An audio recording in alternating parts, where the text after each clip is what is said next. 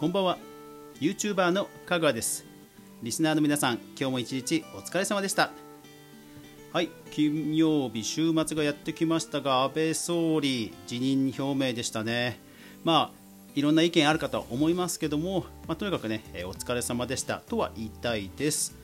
ゆっくり静養されていただければと思います、はい、今日はですね、えー、ラジオをどう始めるかという話をしたいと思います。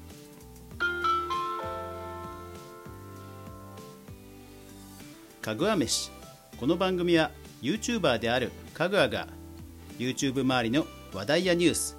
動画制作の裏話をゆるりとお話しするラジオ番組です。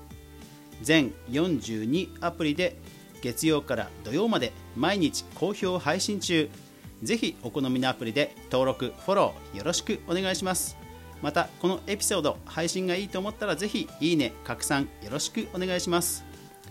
さあ今日はですねえそういった、えラジオ、まあ、この番組のね、え話に絡めてお話をしたいと思いますが実はきっかけはこちらのレターです。ありがとうございます、えラジオネーム成田のピコハルさん。はい、えー、ぜひ皆さんもねレタ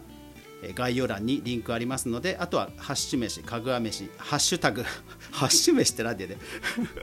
ハッシュのビーフみたいなハッシュタグかぐわ飯で、えー、ツイッターなどでもつぶやいていただけると嬉しいです。ぜひレターもね、お待ちしてます。えー、こんにちは。最近、私は中国語を話す練習として、えー、スタンド FM を始めました。おお、スタンド FM 仲間ですね。ラジオを続ける極意とは折れない心という言葉がとても印象に残りましたね。あありがとうございます。私にとってはアウトプットの場ですが自己満足だけではなく将来聞いた人にも役立ちたいという考え方がありますというのも私は12歳まで台湾にいたので発音に関しては日本人よりいくらか正確かと思います。日本の音声があ私の音声がリスニング練習用になれたらと思います。おお立派です。ね素晴らしい。でそこでです。話すテーマを選ぶとき困っちゃうのですと。選択肢のカテゴリーがとても多い。小学生レベルの四字熟語主婦向けにドラマの話私が好きかどうかが選ぶ指針にすればいいのかもしれませんが独りよがりのものにならないか自分のエゴなんじゃないかという葛藤もたまにあります、えー、どう思われますでしょうかと。はい。レターありがとうございます。そう。えー、まあこの問いにはまあ、もちろん僕自身もそもそも答える資格はあまりないので、えー、あくまで参考程度で聞いてください。あの本当にね世間にはこう、えー、ゆとたわさんとかどんぐり FM さんとか、えー、ボイシーの西野さんとかものすごく、えー、著名なラジオ番組ポッドキャスト番組がありますからねその方が言うことでしたらもう間違いないと思うんですけど私みたいなこう零細でポッドキャスト聞いてくださっている方は本当嬉しいんですが一方でね、えー、まああのそういう零細ラジオ DJ が話す内容だということを差し引いて聞いていただければと思います。えー、っとまずそもそも論ですねそもそも論としてラジオを選んでいる時点で、えー、まあ、おそらくマイノリティ、えー、少数派に向けたメディアを、えピコハルさんは選んだと世間には見られますなぜならおそらく言語、え言語の学習ということを言うのであればもう YouTube で普通にえ台湾中国語のレッスン動画を作るというのが多分一番いろいろな人にリーチする方法だからです。なので、えー、そもそも、えー、スタンド FM 音声を始めてるという時点で世間的にはそういうふうに多分見られるはずなのでまあものすごくあのマイナーなことを話していいんじゃないかなと思います。もちろん、えー、語学学習としてねえピコハルさん的には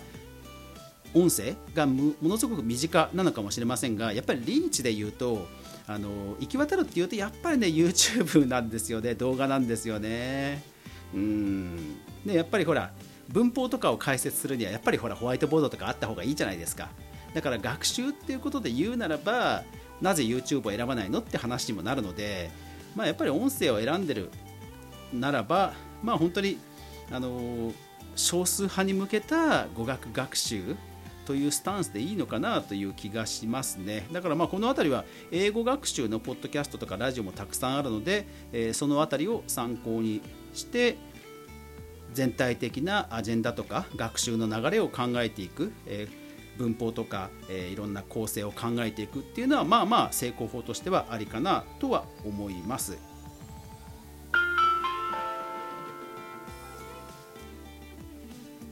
えー、一方でですよ一方であのそういう意味ではラジオってもともとそのテレビっていうものすごく大きな、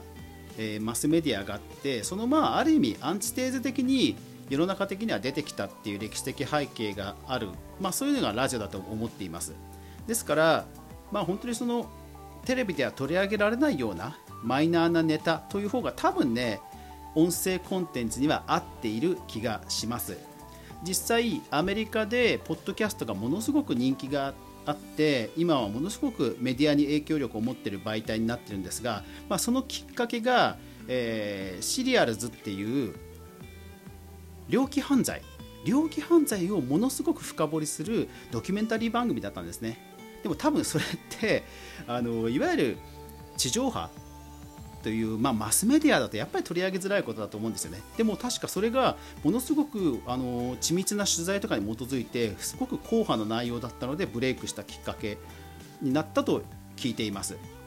だから、あのものすごく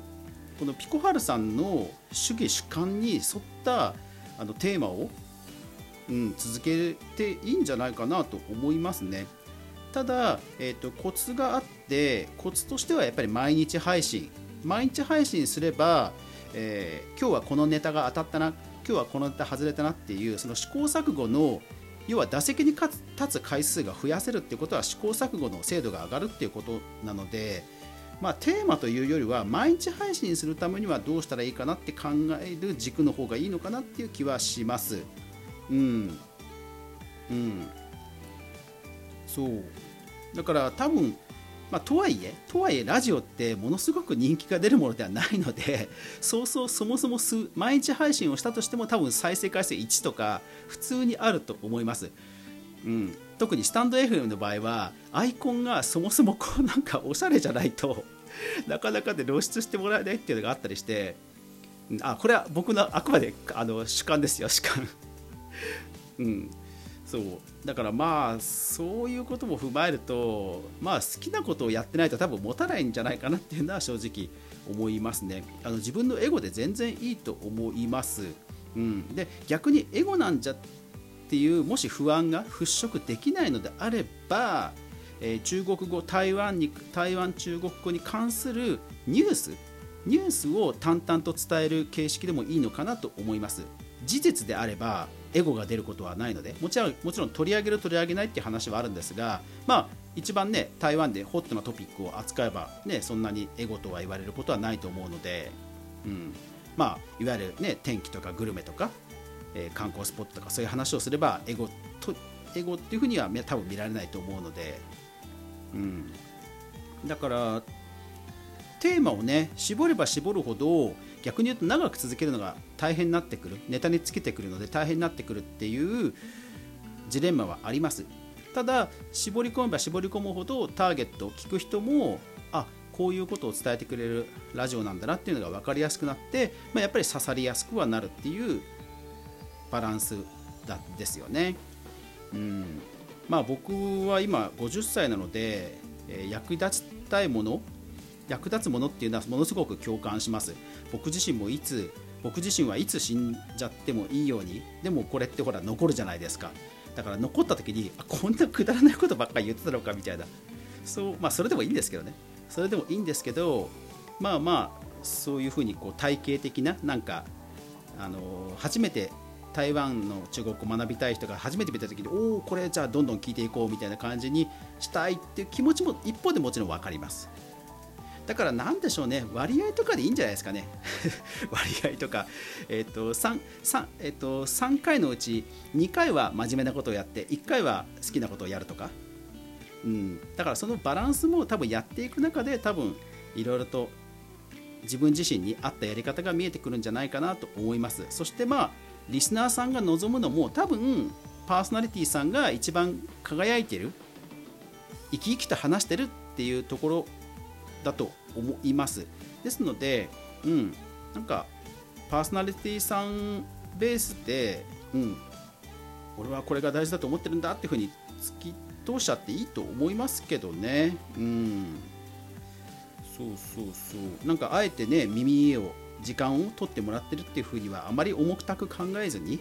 うんまあよかったら聞いてくださいねぐらいのスタンスでいいと思いますけどね。うん。いやでもなんか音声配信仲間が増える増えそう、えー、始め始める前のことを頼あだからそうそう始める前のこと始める前に構成考えるのが楽しいですっていうその楽しいですっていう気持ちもどんどんね声に乗せていいと思いますよ。なんかそうしあのノウハウより共感の方がラジオは受けると、えー、誰かに言われましたので、うん、全くでもその通りだと思います。僕はなんかあんまり感情表現が豊かではないのであんまりこう感情を前に出せないところが、えー、ちょっと自分でもなんだなと思うところあるんですが出せる人だったらもうどんどん出していいと思いますよ、うん、そう。まあななので音声配信仲間としてねこれからお互い頑張っていきましょう。はい。というわけでぜひ皆さんも、えー、こんな50のおっさんの私ですけども何か、え